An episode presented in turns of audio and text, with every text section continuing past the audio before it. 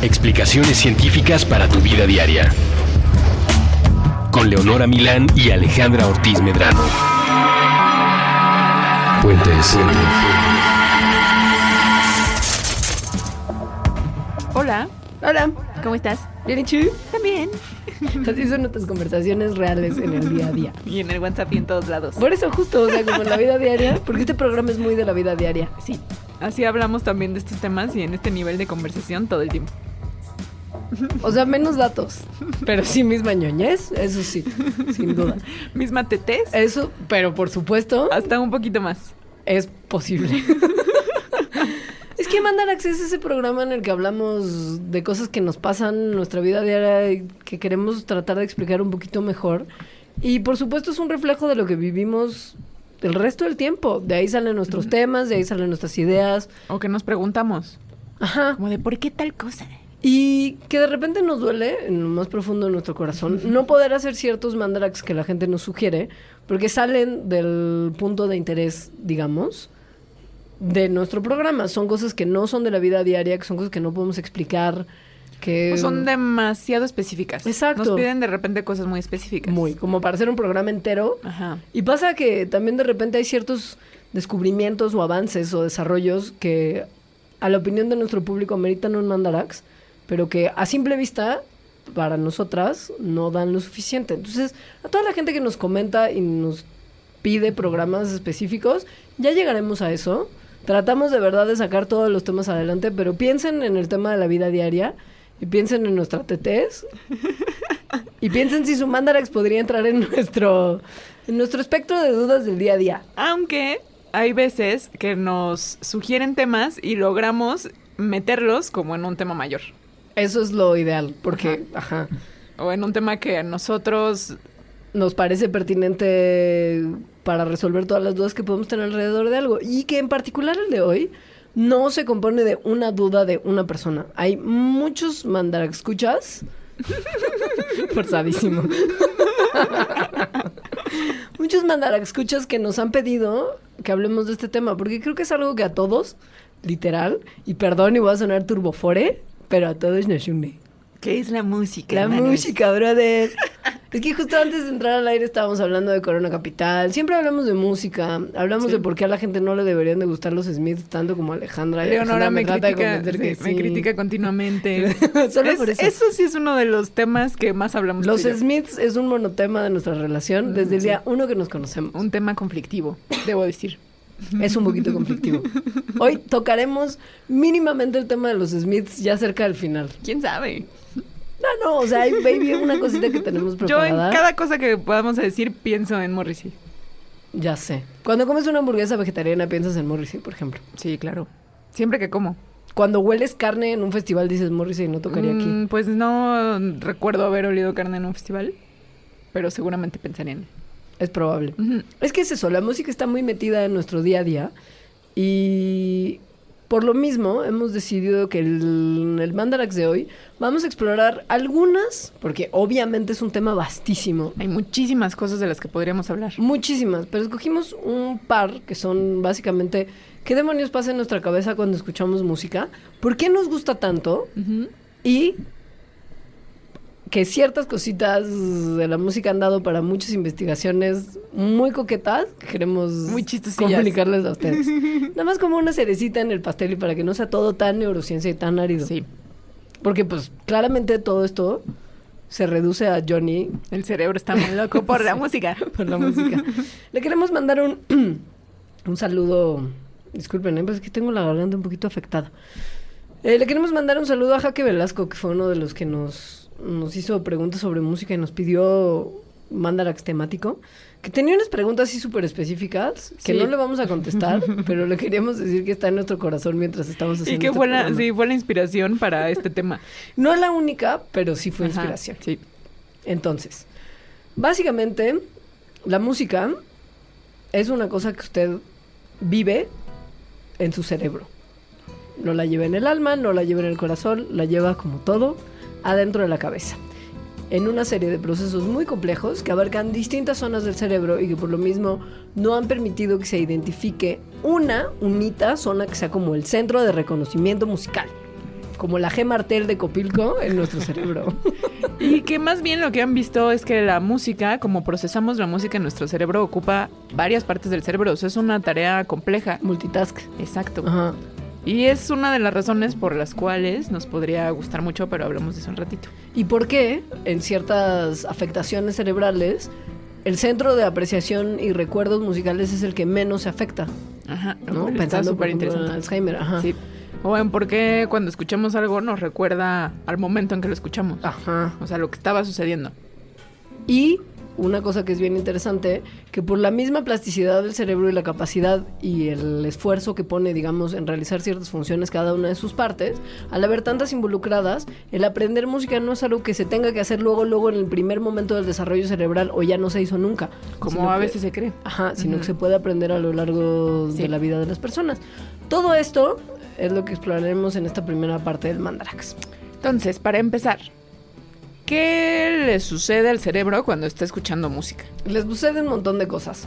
Es el mismo efecto rompecabezas que ya hemos hablado también que pasa en ciertas otras funciones cerebrales, en las que un montón de sectores cerebrales se están prendiendo y apagando para tratar de armar un- una idea completa de lo que se está escuchando.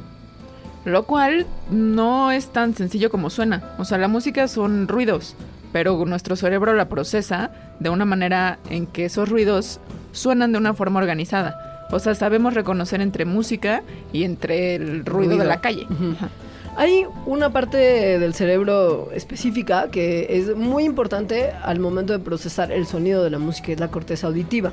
Es parte del lóbulo temporal y lo que hace es que recoge la información que viene del oído y evalúa el pitch y el volumen del sonido que estamos registrando. Hay otras partes que están también asociadas con este mismo proceso, pero la corteza auditiva, como su nombre lo indica, es fundamental. Hay otros aspectos de la música que son tratados por otras partes del cerebro. Por ejemplo, el ritmo, que es una cosa excepcional y que tiene ciertas particularidades que es importante reconocer, tiene también una pequeña relación con la corteza auditiva, pero tiene mucho que ver con otras zonas, varias del cerebro, que son la corteza frontal izquierda, la corteza parietal izquierda y el cerebelo derecho. Esto parece que, parece que es una tontería, pero el que podamos seguir O un sea, beat, moviendo el piecito. un ritmo Ajá. y que, ajá, y que de repente que estás oyendo que alguien está chiflando o moviendo el piecito el ritmo de una canción y que tú sabes que así no va, y es que dices, bueno, pero es que esta persona no tiene ritmo. Porque hay como cinco partes de su cerebro que están tratando de procesar eso y no lo están haciendo bien. Su cerebrito. Uy, me desespera de la peor forma. Te puedo explicar. El tono, que, que es central en la estructura musical, tiene también, o sea, más bien se estructura en varias partes del cerebro, en la corteza prefrontal, en el cerebelo y en varias partes del lóbulo temporal. Eh, eso nos da la habilidad de reconocer el tono de las músicas, que también creo que es algo que mi cerebro no hace bien. Es la construcción de una estructura musical en una en un acorde que, que- que lo guía, digamos, en un acorde principal, como las sinfonías en do menor.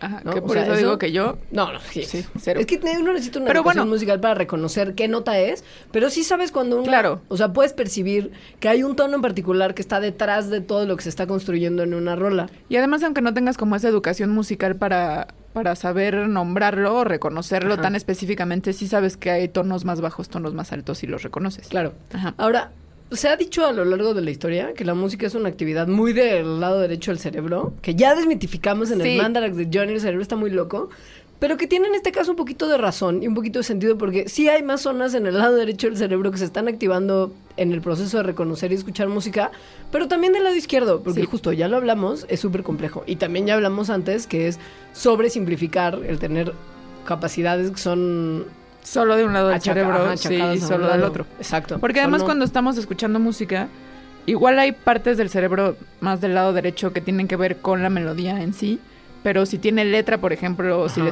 les estamos dando un significado particular, se prenden, o sea, se activan otras partes del cerebro. Que esa es justo la parte de todas las reacciones secundarias que tiene el escuchar música. Porque una es, entra el sonido por el oído, se prende la corteza auditiva, manda un par de mensajes, se reconoce ritmo, se reconoce pitch, se reconoce volumen, se reconoce tono, pero esto desencadena una serie de reacciones secundarias como justo la necesidad de moverte a la música y no de, "Uy, me voy a quitar la playera y bailar en la no, mesa no, del de- antro". no es de bailar, sino de, de eso que hacemos casi inconscientemente, como mover el piecito Ajá. al ritmo musical. Ajá, ajá. Eso es una respuesta involuntaria, secundaria a la música y está causado por la estimulación de ciertas neuronas que están en la corteza motora. Hay también estimulación de la corteza visual, que es una cosa que sorprendió mucho a los investigadores que lo descubrieron. Ajá. Y que lo que nos muestra es que ciertas melodías pueden generar una respuesta que significa que el que es- le está escuchando, digamos, el, Está el viendo escucha, una imagen, le evoca una imagen. Está, ajá, está, o está Ajá. tratando de, de que le evoque una imagen, como de, ¿dónde estaba cuando oí esta canción por primera vez? Y que tu cerebro empieza a tratar de ubicar el lugar, porque sabes que tienes un recuerdo asociado con esa rola. Bueno, se prende la parte de visual porque tú estás tratando de recordar o generar un nuevo recuerdo del lugar donde escuchaste o estás escuchando esa música. Que además también han visto que ciertas notas evocan colores en humanos diferentes. Eso o sea, que no tiene que ver con la cultura. No, está increíble. Bueno, si no es un mal viaje, pues un viaje. Es un viaje. Que era- lo- Es un viaje tal cual. Hablaremos un poquito más de esto en un minuto después. Y, y justo, independientemente de la parte de la corteza visual, más bien no independientemente, sino relacionado con esto, Está la también, memoria. claro, la relación tan profunda que tiene la música y la memoria.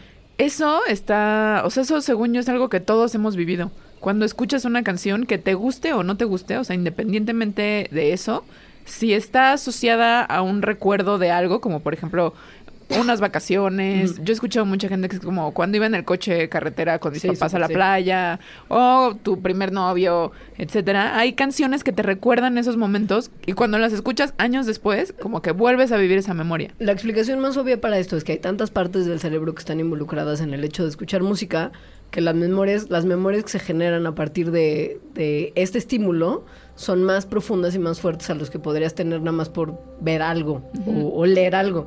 O sea, es un sentido que, que provoca reacciones mucho más complejas que otros.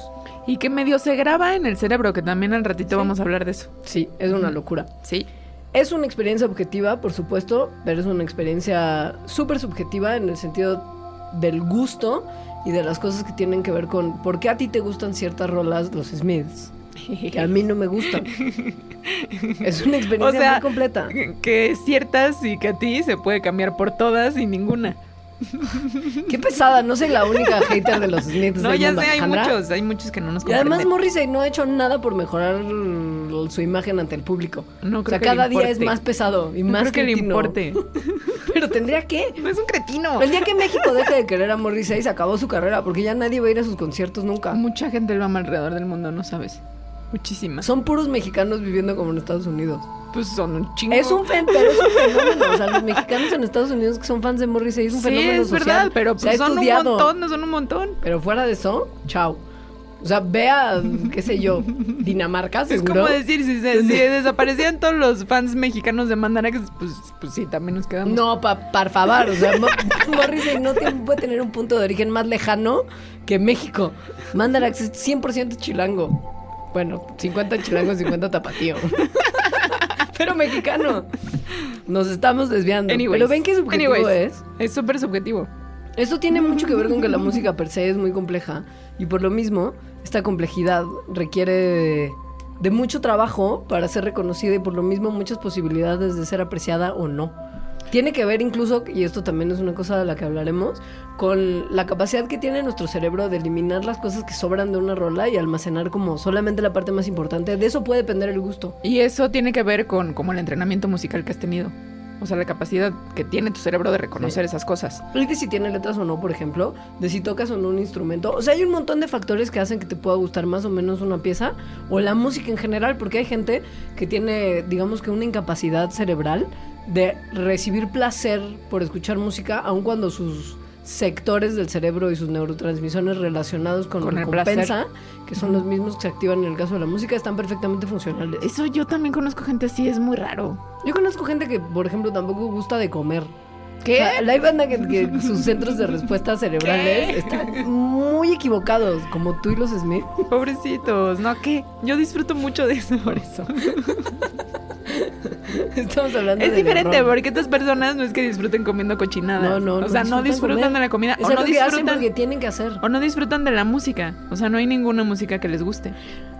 Tiene que ver esto de la respuesta y el centro de respuesta del placer y de la recompensa, que mencionamos también ya en varios mandaraks, con que la parte, digamos, como enchufada del cerebro que está reaccionando con la música, o sea, lo que realmente pasa fisiológicamente dentro del cerebro, tiene que ver con el neurotransmisor de las recompensas, que es la dopamina. Mm, que tanto nos gusta. Tanto Mm, nos dopamina. gusta. Dopamina y serotonina son mis mejores amigas. La dopamina se, se suelta en el cuerpo eh, durante el sexo, por ejemplo. O cuando uno come comida chida y sí le gusta la Ajá, comida. sí, o cuando recibe como una recompensa. O cuando toma drogas.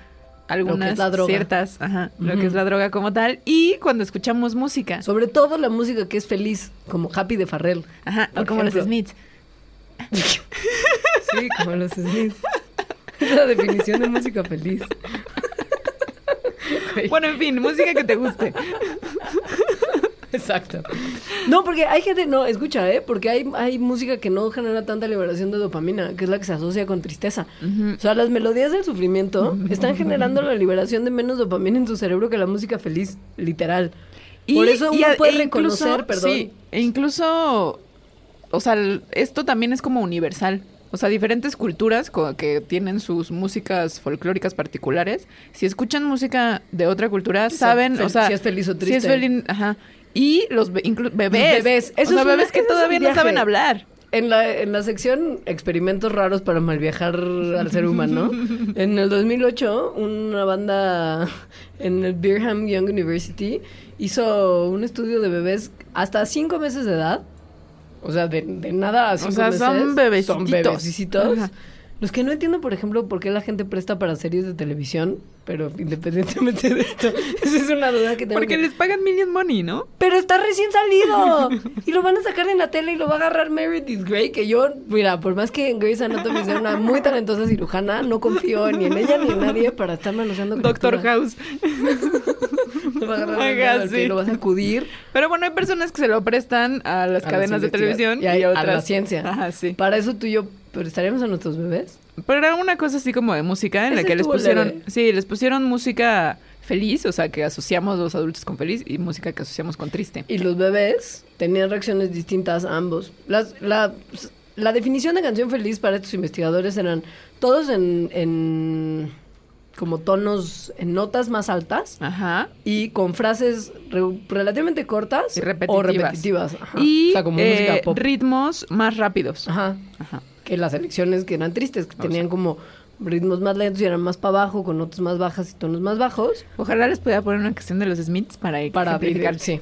Y sobre todo un beat más lento y ritmos largos melódicos. Los bebés reconocían la diferencia entre estos. Eso era una locura. Bebés. Y mientras evidentemente vamos creciendo, vamos estando más capacitados para reconocer estas diferencias. Y esto no solo es eh, como en la percepción de decir, ah, esto es feliz, ah, esto es triste, sino que tiene reacciones fisiológicas. La literal. música feliz eh, nos hace que respiremos más rápido, por ejemplo, Ajá. mientras que la música triste, pues como que nos bajonea, baja el pulso sanguíneo. eh, y pues eso. Y esto es igual en todas las personas, en todos los lugares. Por ejemplo, Ajá. En un estudio que se hizo en Stanford, además, que esa banda es gente- ¿Sabe lo que gente hace? de ciencia. ¿Sabe lo que hace? Metieron- yo te juro que el de los últimos mandarax que hemos hecho, siento que alguien tendría que construir una cámara de resonancias magnéticas gigante donde la gente pueda vivir y los científicos puedan medir cada maldito segundo de su Es actividad. que Porque casi ya hemos todo, tenido. casi todo lo del cerebro lo ven así. Claro, pero ya hemos Sí. tenido a gente teniendo sexo consigo mismo y agarrándose los pezones en cámaras de resonancia. Gente tronándose los nudillos en Con cámaras un de robot, con un resonancia. robot. O sea, ¿sabes? Los investigadores meten a la gente en cámaras de resonancia a la menor provocación. Y en este caso, esta gente de Stanford metió, por supuesto, a banda una cámara de resonancias magnéticas y les puso unas sinfonías de William Boyce. Y lo que hicieron fue mapear precisamente la respuesta cerebral de todas las regiones del cerebro que estaban involucrándose en reconocer y disfrutar estas piezas. En todos los participantes del estudio eran las mismas respuestas, se activaban regiones cerebrales que, estén- que estaban involucradas en movimiento, en planeación, en atención, en memoria y que significa que no solamente estamos escuchando música y como que haciendo cosas en la cabeza, sino que se activan partes distintas de nuestro cuerpo que servirían para hacer otras cosas y la reacción es idéntica en todas las personas, en todos lados y en todo momento. Qué padre. Eso también habla de la complejidad que es el escuchar música. Y que tiene además probablemente factores evolutivos que tenían que ver con relacionarse mejor con las personas, como estar más fit evolutivamente, que por eso todos reaccionamos un poquito igual. O sea, la cosa tribal de tambores tiene una explicación. Como la escena de Matrix cuando llegan a Zion. El rave de Matrix 2, que es la El peor rave tribal. Es lo, es lo peor que le ha pasado a los Wachowski en la vida. Esa escena del rave tribal no la puedo sacar de Es mi como, mente. Neo, Y gracias por además- haber tomado la pastilla correcta y salvarnos. Vamos a, a festejar con un rave. Tribal. Con gente, con gente súper mamada y sudada. Y como con ropa súper sexy, raro, porque todos los demás como- se vestían en jorongos y en costal de papa. Y, ahí además como que todo el mundo en está un guapo. lugar horrible. En unas cuevas, estás Ajá. esperando que las máquinas lleguen a matarte, pero rave. Pero estás guapísimo y rave tribal. Y sudadito. Vamos a dejarlos con esa imagen para ir un breve corte y regresar a explicar la cosa de las preferencias musicales y el aprendizaje y todas esas cosas. Y la memoria. Y nunca vamos a explicar el rave de The Matrix porque no hay explicación para eso. Yo tengo varias, pero bueno. Ahorita regresamos.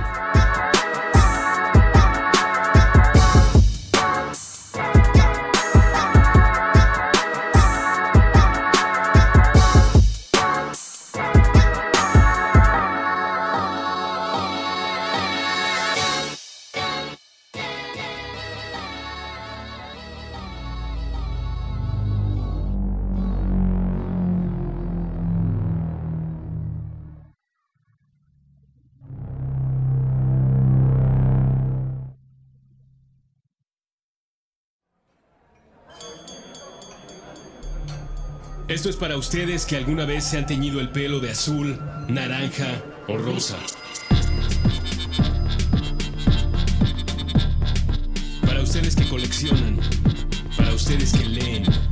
Para ustedes que se atrevieron a utilizar un tipo de prenda que nunca antes se habían puesto y así descubrieron que les iba bien.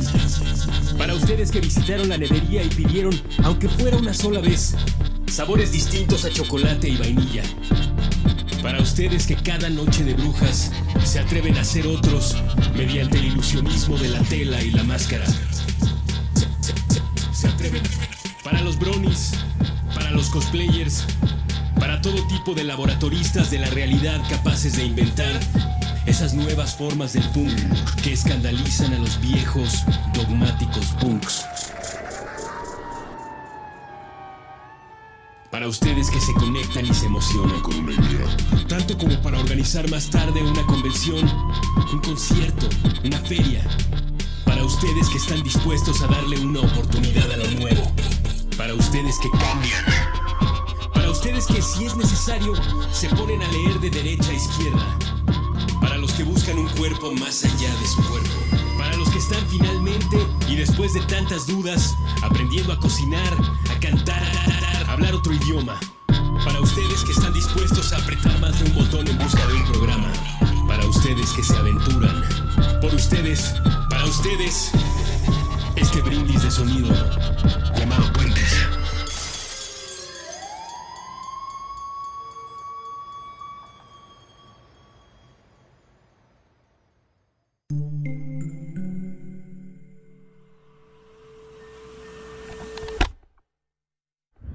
Mejor escaparate, El mejor escaparate de la cultura urbana es la calle. El cerebro. Con Jorge Zabarripa. Todos los lunes nuevo episodio a la una de la tarde. Puentes.me.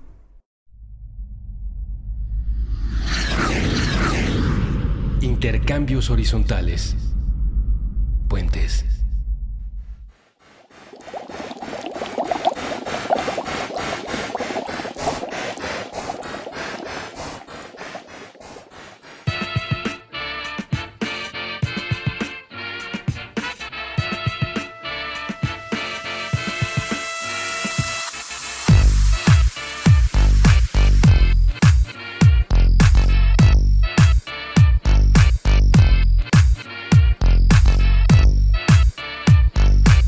Hola, ya volvimos con este Mandarax melodioso y musical. Muy musical, que tiene como subtítulo de cómo Alita los Smiths y Leos no.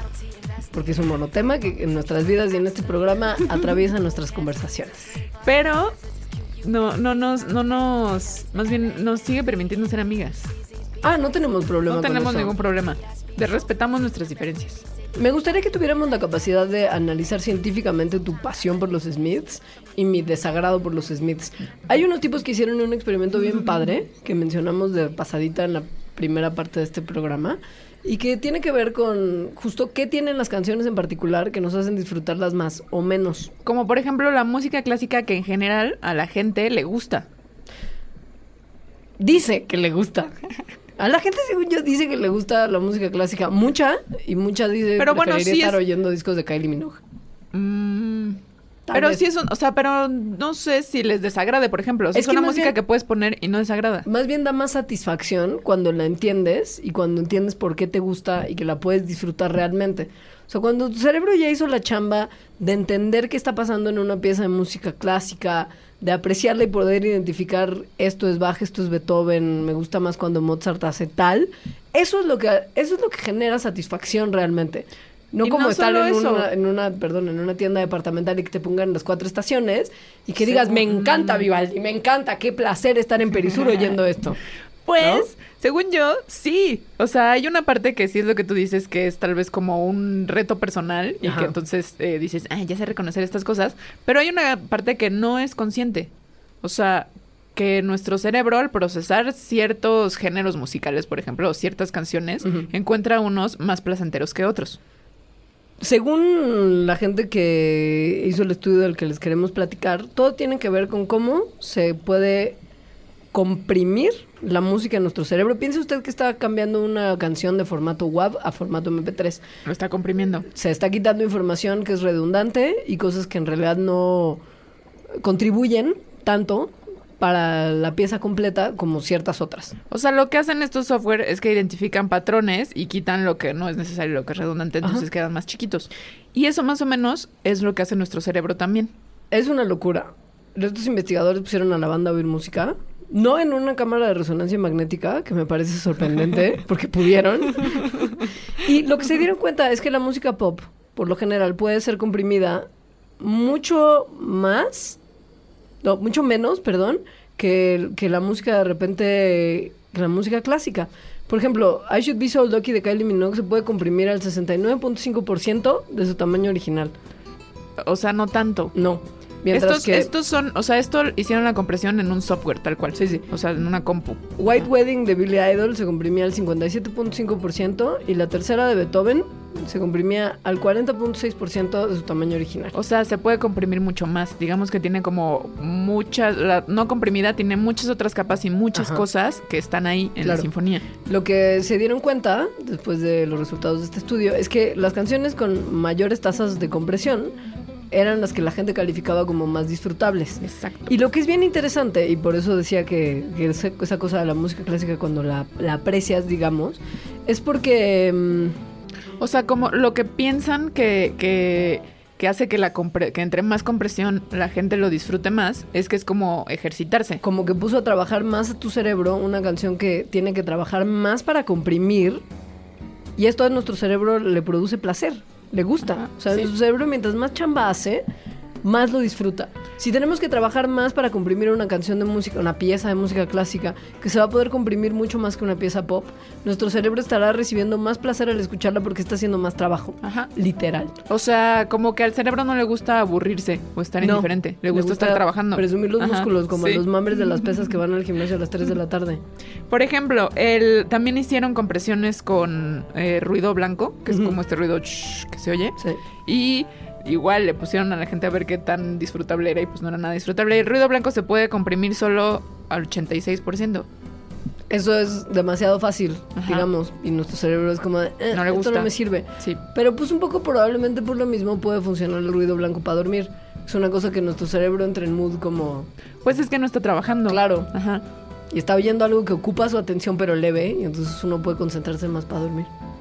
Y esta teoría pues se puede aplicar a todos los géneros musicales, pero en general se ha visto que la música clásica tiene una mayor compresión. Y por lo mismo, más tarea para nuestro cerebro. Yo por eso, yo no puedo escuchar música haciendo otra cosa. Bueno, cocinando, pon tú. Pero si estoy trabajando, no puedo escuchar música. Y menos música clásica. O sea, no entiendo la gente que se me hace muy incomprensible porque a mí me cuesta mucho trabajo. Y tal vez es porque el cerebro está funcionando. o Y algo probablemente también por eso la gente disfruta de oír cierto tipo de música instrumental como medio repetitiva para hacer cosas de tarea. Ajá. Porque para hay relajarse. chamba. Sí. Sí, pero eso ya nada más es como Sí, nuestro, detalle. nuestro detallito particular. que es una de las cosas que son subjetivas, no así el porqué de la música pop, por ejemplo, y de la música chaca y etcétera, hay tanto fan Del, del rave tribal. del rey tribal de The Matrix 2. Hay una capacidad muy importante del ser humano de amar enloquecidamente la música que tiene bajos profundos. Que bueno, no nada más ocurren en el chaca rave, sino en el jazz, en el blues, por ejemplo. En muchísimos géneros musicales los Sí. bajos son bajos. O sea, los tonos más bajos, literal, son los que probablemente dominan mayor cantidad de canciones, además. Y son a los que te mueves, o sea, cuando estás escuchando música electrónica, pum, pum, ¿no? El que va atrás es por el que te mueves. Siempre es la parte de atrás como el esqueleto de las rolas. Generalmente, aunque pienses que una canción es más alegre y con tonos más altos, tiene que tener un esqueletito de bajos. Es, es casi garantía. Y esto alguien se lo preguntó seriamente y dijo, ¿por qué? ¿Por qué? Ajá. ¿Por qué demonios todas tienen este mismo esqueleto? ¿Por qué nos gustan tanto los bajos profundos? ¿Qué demonios está pasando? Hicieron un experimento de esos del mal viaje, pero del mal viaje como cerebral, porque era poner a escuchar a la gente canciones en distintos tonos, hechos, planeados con una computadorcita, por supuesto, y que además tenían tiempos distintos. Algunos se salían por unos cuantos milisegundos Pero muy de tiempo y otros iba como, como antes de tiempo 50 milisegundos y otros después de tiempo 50 milisegundos. O sea, era una cosa que no creo que pudieras detectar de manera Consciente. consciente. Sí. no. Y entonces vieron que, por ejemplo, las personas eh, respondían mejor a los tonos profundos. O sea, podían seguir el ritmo mejor, aunque estuviera fuera, Fuera de de, tiempo. ritmo, ajá, fuera de tiempo, que cuando el ritmo estaba fuera de tiempo, pero era más alto. Digo, cuando el tono estaba fuera de tiempo, pero era más alto. Ajá, ajá, ajá. O Esto sea, se hizo hay- midiendo sus ondas cerebrales, o sea, cámara de resonancia magnética. Solo lo digo. Hay una capacidad humana Sí, de seguir mejor los tonos profundos. el bajo. Ajá. Eso tiene probablemente que ver con una partecita del oído interno que se llama la cóclea. Esta es la que manda las señales eléctricas al cerebro en respuesta a las vibraciones auditivas, o sea, las vibraciones del sonido, pues. Y Según estos investigadores, la cóclea es más sensitiva a los cambios en ritmo si están hechos de tonos, de más, tonos bajos. más bajos. Los percibimos mejor, nos generan reacciones más eficientes en el cerebro. Y eso puede que dé una explicación a la gente que tiene muy mal ritmo. Puede que su cóclea, este no tan afinada. pues que no sea tan sensible, por Sí. ejemplo, que no esté funcionando como las demás cócleas de la gente que tiene muy buen ritmo. o podría ser también que haya un problema en alguna de las otras 40 áreas del cerebro que se involucran. Porque en la parte del ritmo también hay muchas áreas de la corteza y subcorticales que están involucradas. Entonces sí, cheques el oído interno, pero no descarte que pueda tener un problema en alguna otra zona del cerebro. Digo, este es el, este es el, el bemol de que tantas áreas del tonto cerebro estén involucradas en disfrutar la música. Y en seguir el ritmo. El tema de que haya muchas áreas del cerebro y la memoria, que justo ya mencionábamos hace unos minutitos, es bien interesante. Hubo unos investigadores que hicieron un esfuerzo heroico por estudiar los recuerdos musicales en pacientes que tenían Alzheimer, que no es nada fácil, porque estudiar a pacientes de Alzheimer en primera no es tan sencillo encontrar a gente que está dispuesta a someterse a estudios y después estamos hablando de una forma de demencia que claramente hace que sea complicado, más complicado estudiar a pacientes que ya perdieron mucha de su capacidad cerebral que a unos que no. Bueno, que puede que ya no recuerden, por ejemplo, cómo hablar. Entonces, aunque pudieran eh, participar en el experimento y el experimento después requiriera de una entrevista para ver qué pasó, Ya pues no, se, puede. ya no se hace. Pero algo bien particular e interesante del Alzheimer es que eh, la- los recuerdos musicales son los últimos en desaparecer. O sea, puedes ya verte olvidado de cómo te llamas, de Sí. tus hijos, pero te acuerdas de la letra de canciones, por ejemplo. Esto, sospecharon los investigadores que hicieron este experimento, podía deberse a que la música se guarda en áreas cerebrales diferentes de las que guardan el resto de los recuerdos. La parte de- del lóbulo temporal es donde está la memoria musical, pon tú, la memoria auditiva. O sea, como la biblioteca de la música. Ajá. Y esto se ha estudiado por gente que ha tenido lesiones cerebrales, que ha perdido la capacidad de recordar las rolas, pon tú.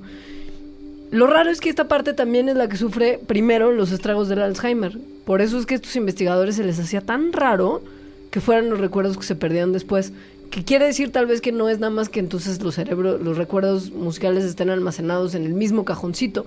Si es la misma zona, pero tiene que haber otro camino, tiene que haber otra forma de guardar estos recuerdos. Esto fue lo que pensaron estos investigadores. Y entonces, para investigarlo, eh, utilizaron a gente que no tenía Alzheimer, Ujú. pero para ver dónde exactamente se guarda la música en el cerebro. Entonces, a 30 personas los hicieron escuchar 40 tripletas de canciones. Entonces, cada trío de estas canciones estaba formado de canciones muy famosas, o sea, de éxitos. O sea, pero de- podrían ser entre éxitos y, y- y Happy Birthday, pon tú. O sea, Ajá. canciones que todo el mundo podría o conocer. canciones tradicionales. Ajá. Luego otras que eran parecidas a la primera, pero con, o sea, por en tono y ritmo, pero que no eran tan conocidas. Y, la luego otras eran que fracasos así, musicales. fail. O sea, que nadie nunca escuchó. Nada. Que era más bien muy poco probable que hubieran escuchado y que las recordaran. Ajá. Lo que eh, estaban planeando averiguar con su diseño experimental es si la experiencia de oír música era para el cerebro distinta de la de recordarla y si había redes diferentes que estuvieran involucradas en la parte de escuchar, que ya hablamos que son tantas zonas distintas, y la parte de recordar, que se sabía que estaba en el lóbulo temporal. Y pues vieron que efectivamente la música, eh, las áreas que se prenden cuando uno escucha música En resonancia magnética. Son diferentes a las que se prenden cuando uno está escuchando esta música, pero recordándola también. Sí. O sea, el recordar la música. Los aspectos cruciales de la memoria musical, al parecer, se guardan además en zonas que no son las que están habitualmente asociadas con todos los otros tipos de memoria. La memoria personal, la de nuestros recuerdos, la memoria semántica o la memoria episódica, o sea, la del lenguaje, la de las cosas del día a día que te han pasado y las de quién eres tú, que son justo las que se ven afectadísimas con el Alzheimer. Ajá. Se guarda en otros lugares distintos. No es lo mismo. Y por lo mismo, las proteínas que se almacenan en el cerebro que generan las pérdidas de memoria asociadas con el Alzheimer afectan ya hasta el mero mero final a los recuerdos musicales, que están afectando otra zona del cerebro. Después siguieron con otra parte de este experimento que ahora sí involucraba a personas con Alzheimer. Era la más difícil, por lo que ya les platicábamos. Sí. Em, entonces, lo que querían ver en este experimento era ver cuál era el estado del cerebro en donde se encuentran las áreas musicales en comparación con otras áreas del cerebro. El Alzheimer degenera el cerebro, entonces querían ver justo cómo era esta degeneración. Son, son placas que se forman adentro de nuestro cerebro, placas, placas de proteínas que impiden que las señales se manden y lleguen de la misma forma. Y lo que vieron es que eh, los niveles de descomposición, o sea, bueno, más bien, los niveles de degeneración, según unas proteínas que se acumulan ahí, no presentaban grandes diferencias. Pero en las áreas musicales de los enfermos, eh, Eh, eh, me dio Alzheimer. No, no. O sea, se fijaron en, en- en todos los efectos de, de las proteínas y, y de efectos metabólicos que afectan con el justo el Alzheimer al cerebro humano y se dieron cuenta que en las áreas musicales de los enfermos estos efectos no eran tan pronunciados como en las zonas donde se guardaban el resto de las memorias. O sea, había menos atrofia, había menos degeneración, la glucosa se metabolizaba de la misma forma y esto es lo que en las zonas que están relacionadas con los otros tipos de memoria cambian. Hay menos metabolismo de la glucosa, hay más proteínas de estas que forman placas y se va atrofiando antes. Eso fue lo que lograron ver con estos pacientes de Alzheimer. Y lo que era muy impresionante es que había un reconocimiento de la melodía y una capacidad de seguirla con el ritmo, pero muchas veces no había recuerdo del nombre de la canción. porque eso es algo que sí se guarda en el otro centro de la memoria. O sea, lo que se queda guardado, lo que no se empieza como a degenerar, Es la la música. parte que está ligada con las emociones. La, la parte musical propiamente, Ajá. no los datos de quién la canta, cómo se llama, en qué disco estaba, eso es archivado en otra zona del cerebro. Qué loco. Es muy loco, Johnny. Johnny. Y justo también es que hay una parte de la memoria que es la autobiográfica que tiene mucha relación con la parte de la música. Esto está increíble. Esto lo vio un investigador que durante muchos años y muchas investigaciones se ha dedicado a ver la relación de la música con, con el evocar memorias, con el evocar recuerdos de la vida. Eh, entonces, gracias a él sabemos que algunas canciones pueden estimular partes del cerebro asociadas a la memoria autobiográfica, o sea, esa que justo nos recuerda emociones o recuerdos particulares. Y lo vio otra vez con resonancia magnética. Es que, pues sí. Pero de una hay. forma increíble. O sea, puso a gente a escuchar eh, canciones eh, igual que habían sido muy famosas, ¿no? O sea, éxitos del pop. Y veía qué partes de sus cerebros se prendían. Y además les preguntaba si estas canciones les resultaban familiares, si les gustaban y si estaban relacionadas con algún incidente o alguna memoria en particular. Eh, después de esto, eh, hizo que las personas eh, respondieran sobre qué tan, o sea, si sí les había despertado algún recuerdo, qué tan vívido era este recuerdo y el contenido de este recuerdo. Se dieron cuenta con los datos que obtuvieron de esta resonancia magnética que había una correlación importante en las canciones que despertaron las memorias autobiográficas con la intensidad de estas memorias según su claridad y emotividad. Y así pudieron determinar qué regiones del cerebro eran las que se activaban cuando esto estaba pasando. Hay una parte del cerebro que está justo detrás de la frente, que es la corteza pre- prefron- prefront- prefrontal, medial, que es justo de las que menos se degeneran en pacientes con Alzheimer, donde están estos recuerdos que son los últimos en perderse. Recuerdos musicales y topa la habilidad de tocar un instrumento. O sea, puedes no acordarte de quién toca esa rola, pero te acuerdas cómo tocarla en guitarra si lo supiste hacer alguna vez. Este investigador, Hanata, había desarrollado además un bueno, desarrolló un método que determina cómo el cerebro rastrea los tonos musicales. Eh, con cada acorde ve en una cámara de resonancia magnética qué partes del cerebro se activan. Entonces así va construyendo como un mapa que sigue el patrón del movimiento cuando escuchamos una melodía.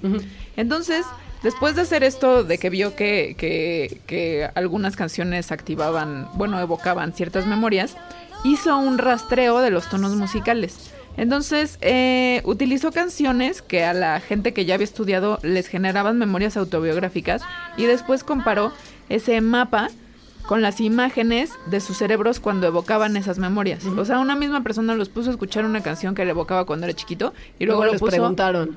no, y luego lo puso eh, también en una cámara a que pensara cuando era chiquito y comparó esas dos imágenes y vio que eran muy parecidas. O sea, las notas, digamos, estaban como siguiendo, cuando las escuchaban, el mismo patrón de construcción de ese recuerdo de lo que ocurría en su cerebro cuando no estaban escuchando la canción, pero se estaban acordando.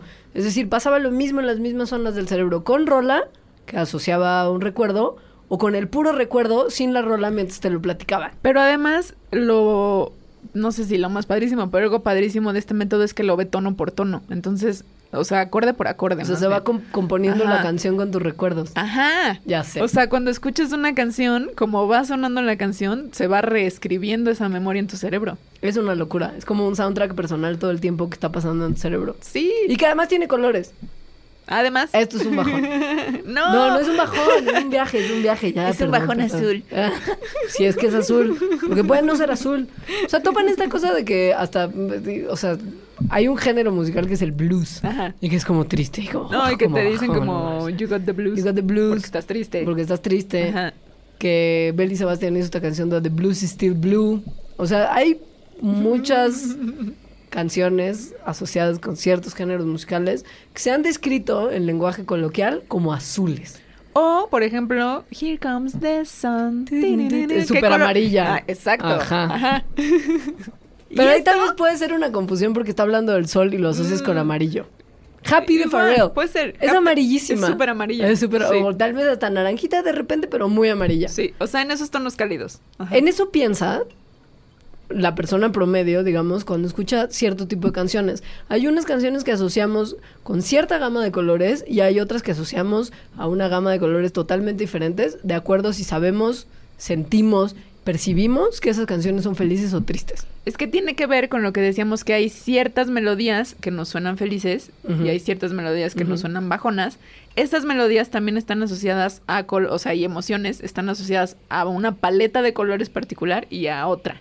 La gente de la Universidad de California en Berkeley que lo estudió pueden predecir con los resultados de sus estudios con un 95% de certeza muchísimo. qué tan felices o tristes van a ser los colores que la gente elija, si se les pregunta, de acuerdo a lo feliz y a lo triste que son las canciones que están escuchando en ese momento. Es decir, si yo le pongo ahorita a Alejandra un disco entero de Morrissey y le digo, píntame un cuadro con tus colores favoritos, con lo que estás sintiendo, probablemente me va a entregar algo que es del color de las patas de los dodos, patas azules. ¿Quién sabe? Porque aquí lo que tenía que ver es qué tanto les parecían felices o tristes las canciones a esas personas. Ah, bueno, tal vez, claro, sea, ¿qué tal vez tal tú que- eres una sí. excepción, tal vez a ti te prende en amarillo toda la carrera Ajá. de Morrissey. O sea, el chiste es que las canciones que, que les parecen felices las pintan de una paleta de color eh, como amarillos, naranjas. Pero sí tiene que ver más con el beat que con preferencia particular. O sea, si tú Pues eres sí, una persona.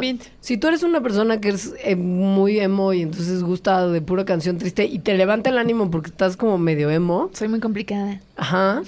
Eso tal vez no te va a dar los mismos colores que una persona promedio que disfruta de la música sin una carga existencial ahí tan pesada, que escucha canciones que son tristes, como una melodía de jazz muy lluvioso, pon tú, y si escucha Happy de Farrell. O sea, si hay algo tonal que asocia que una canción sea feliz o triste con colores que tienen esas mismas características visuales, Tonos más altos y más y melodías más rápidas se asocian con colores claros, con colores bueno, Claros y con brillantes. cálidos, ajá, con colores cálidos. como amarillo y naranja. Sí, y tonos más bajos y más lentos y eso tristes, o sea que se asocian con sombríos. emoción triste, Ajá. se asocian con colores pues Más oscuros, más grises, más azules. ajá.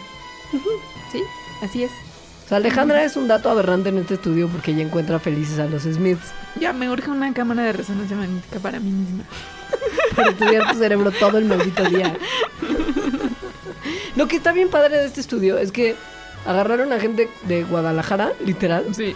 Y agarraron a gente de San Francisco y notaron que las respuestas de las personas a canción triste, canción feliz, color triste, color feliz eran las mismas.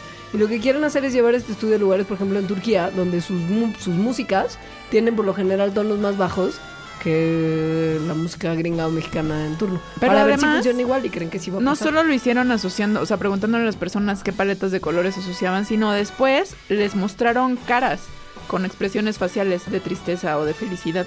Y pues lo mismo, la gente asoció eh, la música feliz con caras felices y la música bajona con caras, con expresiones de tristeza o de melancolía.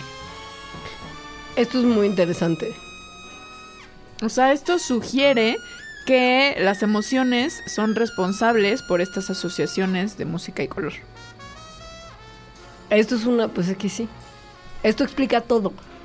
De por qué la música nos genera tantas reacciones, porque es físicamente, digamos, Porque importante sí. para nosotros. ¿Y por qué de repente ponemos música cuando estamos en cierto, pues con cierto sentimiento? Con cierto ánimo. Ajá. Encontraron en otro estudio que la gente que tiene depresión o ansiedad era más probable que asociaran su su su ánimo justo con estos colores darks. El aprender cómo la música opera en nuestro cerebro hace que la gente que toca música cobre para mí un mayor respeto. No que no lo tuviera antes, pero el saber que tienes en tus manos el poder de cambiar físicamente lo que está pasando en el cerebro de las personas, me parece de El mucho estado poder. de ánimo de las personas. Pero literal, por cosas que están ocurriendo adentro de tu cerebro. Sí. O sea, que no es nada más de percepción, sino que No. son cambios fisiológicos reales y medibles con malditas resonancias magnéticas. Y no solo con resonancias magnéticas, o sea, también se liberan ciertas hormonas y compuestos que están asociados a esos mismos estados de ánimo. Ahora, si usted quiere tener este poder y cree que ya está muy mayorcito para hacerlo, después de este segundo corte de Mandarax, le vamos a dar buenas noticias. Y vamos a cerrar con una joya de ñoñez que la ciencia nos ha dado y que me hace amar Está a los increíble. científicos sí. y a BuzzFeed más que nunca. No se vayan a ningún lado.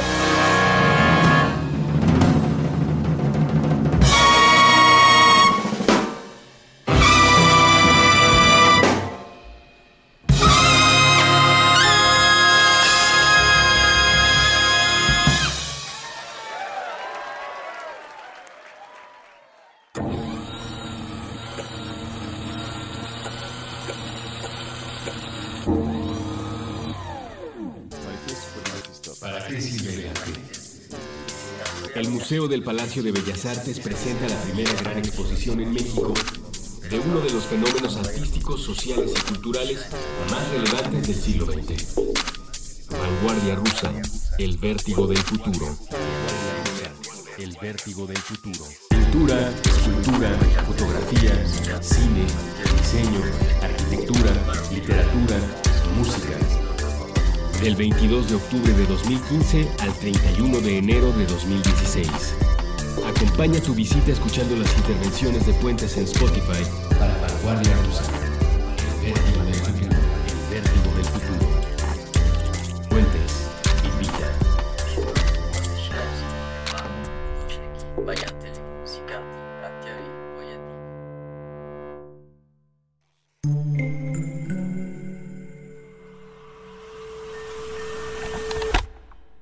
Buscaba expandir mi negocio. FedEx cubre el 100% de México y tiene 900 centros de envío. Buscaba el mejor servicio de envíos sin gastar mucho. Tenemos las soluciones de envío y a un precio accesible. Tu pyme puede llegar tan lejos como quieras con FedEx y sus solucionistas. Visítanos en losolucionistas.mx. Cobertura de códigos postales de los Estados Unidos mexicanos. Aplica el producto FedEx Nacional Económico. Subtexto. El arte de leer entre líneas. Con Magali Urquieta. Nuevo episodio todos los miércoles a la una de la tarde. Puentes.me.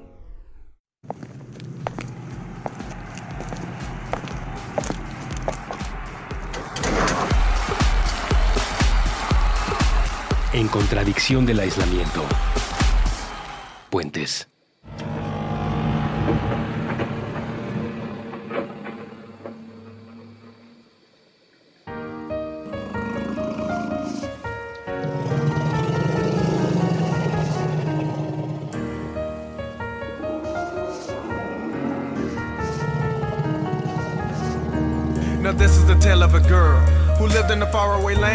Estamos de regreso en uno de los dos mandarax más musicales de todos los mandarax que hemos hecho. ¿Cuál era el otro del karaoke? Karaoke. Que tiene mucho que ver con todo esto que hemos estado hablando. Tiene muchísimo que ver. Probablemente hayan ya encontrado ustedes los paralelos del karaoke ahora. En el del karaoke, por ejemplo, hablamos que no todo está perdido si usted canta muy mal.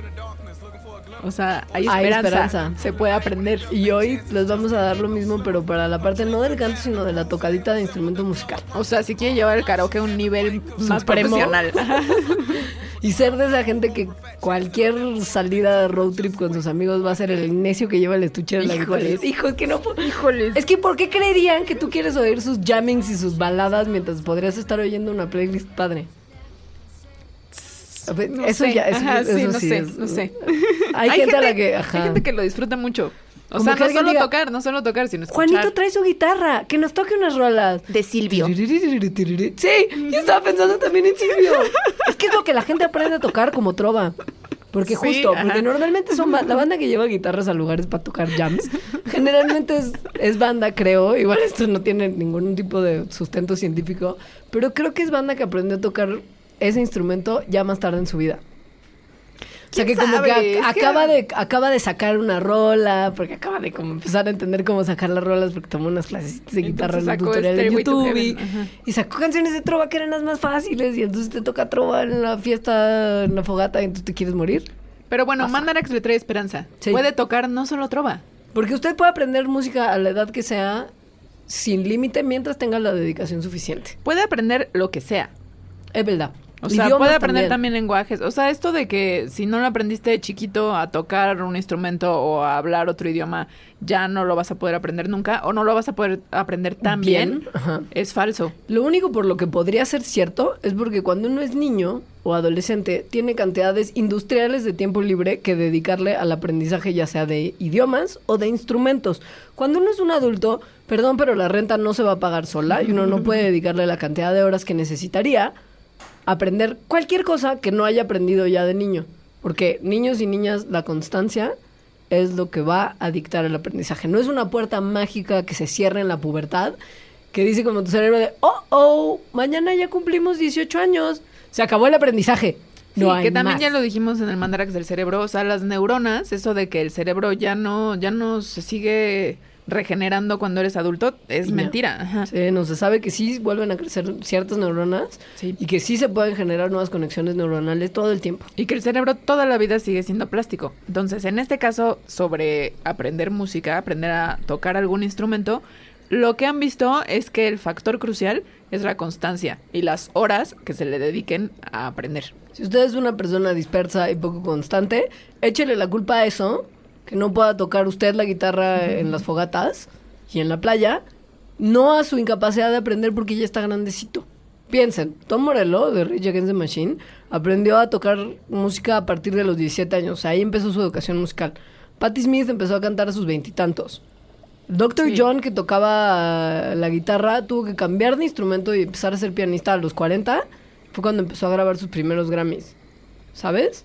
O sea, hay gente que ha aprendido a tocar música y, se ha dedicado profesionalmente a la música que se subió al tren tardísimo. Hay algo que, según yo, tiene mucho que ver eh, como en los... Es que es un sesgo hacia la gente que es muy buena en lo que sea, o sea, ya sea Ajá. deportes o música o eso, que es que si de chiquitos los pusieron a hacer eso, como que le pones más atención y como que, ah, a los 10 años ya toca guitarra, entonces hay que meterlo a escuela de guitarra, o sea, Estás fomentando la constancia. Estás fomentando la constancia, pero no es porque en su cerebro se, o sea, sea diferente o tengan una habilidad muy distinta a alguien que no, sino que fomentaste la constancia desde que era un niño. Son, son cantidades de horas industriales que uno tiene que aplicar para que se fijen las cosas en su cerebro. O sea, el cerebro necesita de muchas horas vuelo para grabarse algo, pero grabárselo en serio y aprender a dominarlo. Así que si es su deseo tocar la guitarra en un grupo musical o cambiar las trovas de la fogata hacia otros ritmos que le gusten más, Puede. puede lograrlo. Nos queda un tema más que queremos, nada más como una especie de corolario a este manera musical. Que es mi tiene que favorito. ver, ya se ve también, tiene que ver con lo teto que es el mundo en el que pertenecemos. Y sobre todo esta capacidad de que también dijimos alguna vez que algunas personas no, no tienen de la ironía y de tomar las cosas de forma literal. Hubo un post más o menos reciente en una página maravillosa que es BuzzFeed, donde alguien brillante, genio, de verdad, príncipe, hizo una investigación medianamente seria. O sea, fue y le preguntó a expertos sobre cosas que ocurren en muchas canciones famosas. Es decir, si Silvio Rodríguez cantaba Ojalá que las hojas no te toquen el cuerpo cuando, caigan. caigas. Esta gente le llamó a un físico y le dijo, ¿qué tan probable es que si hay un viento de tantos grados, las hojas no toquen tu cuerpo cuando caigan? O sea, ese tipo de ¿Qué checar tan probable es los que se puedan convertir en cristal? Y entonces el físico le dijo, No hay manera de convertir en cristal. Eso, ese tipo de dudas, alguien de BuzzFeed ya lo hizo. Y están bien padres. Están bien padres. Les escogimos algunos, no, no todos porque son un montón. Pero, por ejemplo, la primera que es padrísima tiene que ver con el éxito de Miley Cyrus, que es Wrecking Ball. O sea, ¿qué tan rápido tendría que ir Miley Cyrus si llegara como un Wrecking Ball, como dice la canción? Y si el impacto La destruiría. la destruiría. como dice la canción también. Dice David McDonald de la Universidad de Leicester, que hizo las matemáticas, Para que- responder a esta pregunta. que de acuerdo a un simple modelo de péndulo, hasta las wrecking balls, las bolas de demolición más ligeras, necesitarían que un ser humano estuviera viajando en ellas a más o menos 316 millas por hora para romper algún tipo de pared. Y si se logra esta velocidad para que sea suficiente para romper algún tipo de pared, cualquier ser humano Se destruiría. se destruiría. Incluida Miley, que está tan flaquita. O sea, la desaceleración rompería cualquier posibilidad de cuerpo humano. No hay forma. O sea, sí, tienes razón. Sí, O sea, si estuviera subida como en su video en una una bola de wrecking ball demolición. y le pegara a otro ser humano a la velocidad que necesitaría Sí, para lo devolver, destruiría. todo se destruiría. Sí, sí. Ahora, ¿es posible matar a alguien lentamente con una canción?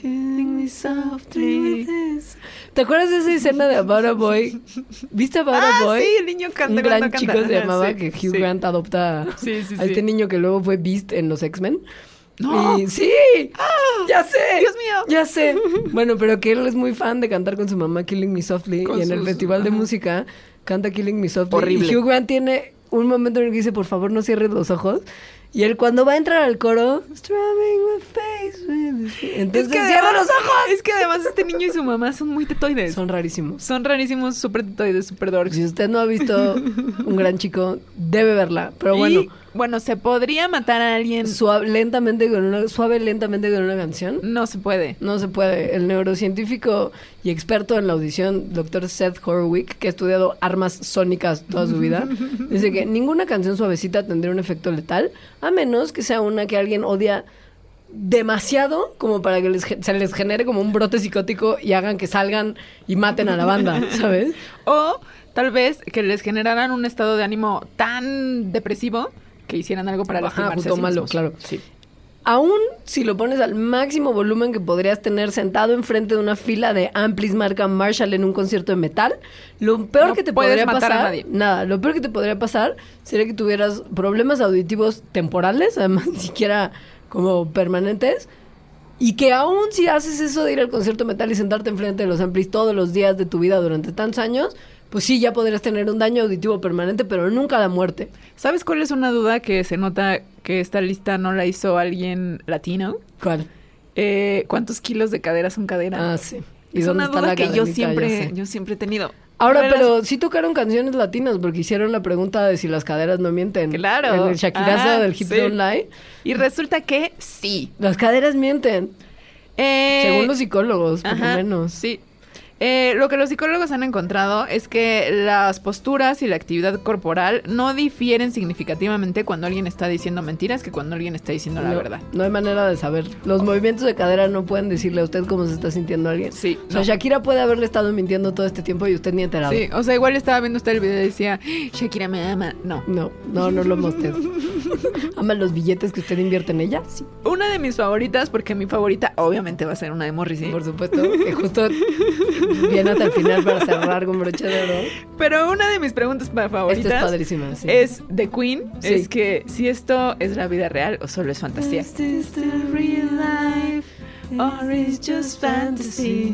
Pues no se sabe. No, la filosofía no ha logrado llegar a un acuerdo sobre si el mundo que está a nuestro alrededor es real o no. Esta es una cuestión filosófica que ha atormentado a las grandes mentes de la humanidad desde que se sí. empezó a preguntar el ser y humano hay qué hace gente aquí. que se dedica a filosofar sobre esto, o sea, a tratar de Sí. responder esta pregunta. Hay, por ejemplo, personas, o sea, en particular Nick Bostrom de la Universidad de Oxford, que dice que hay una posibilidad muy real de que, de que estemos viviendo en una realidad virtual creada por una civilización súper inteligente y antigua. Pero es que esto es una duda filosófica que guía una corriente que se llama el escepticismo, que llevan desde un problema que era cartesiano, literal, René Descartes en algún momento puso la hipótesis del demonio maligno, que dice lo siguiente, Alejandra, ¿cómo me puedes decir tú ahorita que no estás viviendo en realidad lo que está pensando en su cabeza un demonio maligno que está imaginándose tu vida? no lo sé. No puedes saber No lo que es la misma postura filosófica que tomaron después los escépticos más modernos con la hipótesis y toda la línea de filosofar sobre los cerebros en cubetas. ¿Cómo puedes decir tú que lo que estás viviendo ahorita no es lo que está pensando en este momento un cerebro que está puesto en una cubeta que puso una criatura de mayor inteligencia que está estimulándolo con imágenes, claro, que está estimulándolo con imágenes auditivas, sensoriales, etcétera, para generar en ese cerebro la percepción de realidad. Tú no puedes decir en este momento que tú no eres un cerebro en una cubeta o que no eres el sueño de un demonio maligno.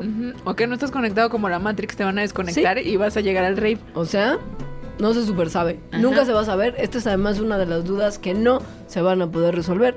Nunca. Ni filosófica ni de otra forma. O sea, no hay manera. Está todo podría ser un viaje. Ahí está una teoría de los Simpson que todo lo que pasó después de cierta temporada de los Simpson es un sueño de Homero de cuando Bart le agita una lata de cerveza y le explota, Ay, que entra ahí como en un coma y el resto de los Simpson dice esa teoría de fan que ya ha sido como un sueño en la mente de Homero que está en coma. Bueno, la Imagínate. caricatura, la caricatura Adventure Time, que hay muchas teorías alrededor de ella que yo Muchas. leo en internet porque me encanta. Porque es una. Eh, una de ellas es que eh, Finn, que es el humano, el niño, Sí. está igual como en un estado de coma y está mal viajado y soñando todo eso. Otra pregunta filosófica es si todo el mundo está viviendo en un mundo material, como Madonna nos decía en Material World. Sí. Eso dicen los filósofos que sí. Básicamente eh, hay una postura que se llama el fisicalismo, que dice que sí vivimos en un mundo material Y... En el que todo está construido como por bloques Ajá. físicos. Y Ahora- todo lo demás es- se genera a partir de la construcción de esos bloques que son materiales Ahora, físicos. hay otras corrientes filosóficas que dicen que no, que no podemos creer que todo es físico porque hay cosas que son fundamentalmente no físicas, como los fantasmas, las almas, los estados mentales, en los que creemos fielmente. Pero bueno, esa es otra discusión y otro tema. Refiérase a Mandar Darks para más noticias. Hay una que. Una canción que me gusta muchísimo de Britney Spears. Ah, Que es amo. Toxic. Padrísima. You're toxic. La pregunta es, ¿una persona puede ser tóxica en algún momento, como realmente tóxica, como Alejandra me envenenaste? Sí. ¿Tú? Por, sí, puede por ser. tu Sí, al parecer sí puede ocurrir bajo algunas condiciones Muy muy, raras. raras. pero podría ocurrir. O sea, por ejemplo, si tú eres de esos fores que toman plata coloidal como para curarse todos los malos. Pero muchísima. Muchísima. Y te tomas mucha y mucha y mucha y mucha de que ya te pones plateado y esas toxinas empiezan a como exudar de tus poros. Y alguien va y te lame. todo el cuerpo y consume esos materiales como metales pesados que tú estás sudando. Podrías resultarle tóxico.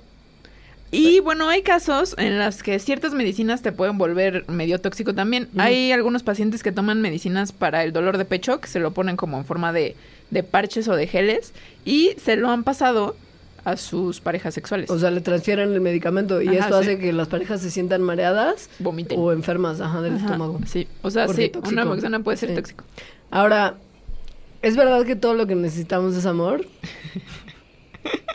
Dice el doctor Shirley Levy de UC de la Universidad de Obviamente Davis, que aun cuando las relaciones tienen efectos cruciales en el bienestar de las personas, tanto físico como mental, según muchos estudios lo han mostrado, Hay otros Hay- factores que afectan el o bienestar sea, de una persona, como evidentemente.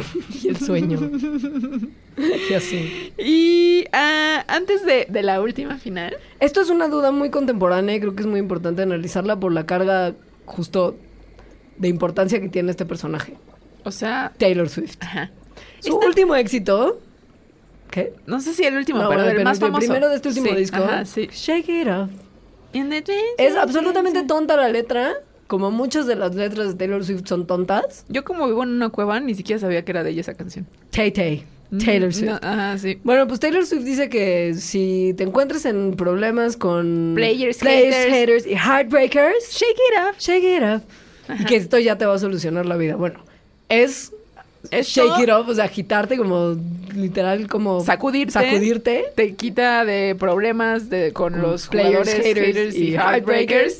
Pues depende de lo que sea sacudirse. Claro. Si es bailar, puede ser que sí. Oír música y bailar. Ajá. Puede ser buena forma de lidiar con vibras negativas porque ya vimos en todo este Mandarax que la música tiene efectos positivos en su cerebro. O sea, la música Literal. puede alterar el ánimo y sacudirse de cosas que no queremos. Pero si por sacudirte cosas de encima quiere decir que estás mm, tratando, haciendo un esfuerzo importante de no pensar en algo que te está molestando, entonces el Eso no. efecto es negativo. Porque va a regresar con más fuerza. Sí, uno tiene que pensar las cosas, lidiar con ellas y tratar de, pues, quitárselas de encima, pero mediante trabajarlas, no nomás hacer como que no están ahí. Y para cerrar este programa, No, unita nomás. Ok. Unita nomás, unita, unita. Las malteadas Ah. están compuestas principalmente de leche. Tienen ¿se algún acuerdan, tipo ¿se de... acuerdan de esta canción? My, My milkshake brings all the boys to the yard. The right is better than yours. Bueno, la ¿Tiene? tiene leche. ¿La leche tiene acaso algún tipo de sustancia como feromonas o químicos volátiles que podrían traer a todos los niños al patio? No. Bring all the boys to the yard. No. No hay nada. No hay nada. Que Liz nos mentía. Nos estaba mintiendo que Liz mintió. Su malteada no trae a todos los niños al patio porque la leche no tiene este poder. O tal vez se refería a otra cosa con Yo estoy segura que se refería a otra cosa. Y ahora sí, la pregunta final, pregunta existencial. Que es tan teta como tú, si me permites con todo Yo respeto. no soy nada teta. Alejandra, ¿Existe en realidad alguna luz que nunca se vaya a apagar? O sea, a light that never goes out. That never goes out. Muy bonita hasta canción. Miguel Erenstein hizo una cover que se llama Esta luz nunca se apagará. Por si usted quiere oírlo en español porque quiere saber exactamente qué está diciendo Morrissey, hay un cover. Dijo, por fines de traducción. Seguro es muy malo porque casi todos son muy malos. En fin. ¡Para! ¿Hay alguna luz que nunca se apagará? No. No, la física Nos dice que en algún momento el universo entero se va a acabar. Desde el nacimiento del universo hace más de 13 billones de años, las estrellas han brillado de manera muy fuerte y van a mantener el universo iluminado por trillones de años todavía. Pero el decir para siempre es muchísimo tiempo y eventualmente todo el combustible que hace que las estrellas brillen, que son átomos que están en sus núcleos, se van a agotar.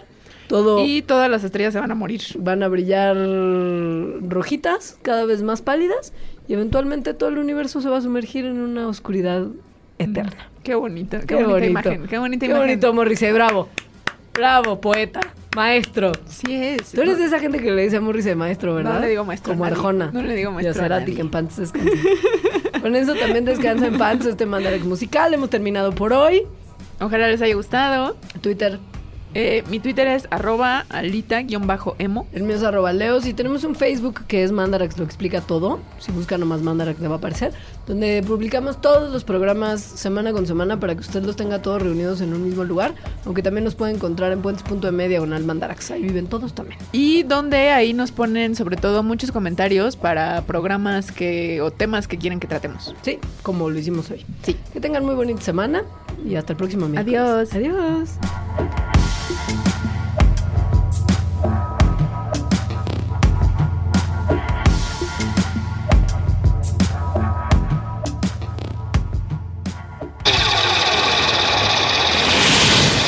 Mandarax. Explicaciones científicas para tu vida diaria. Con Leonora Milán y Alejandra Ortiz Medrano. Puentes.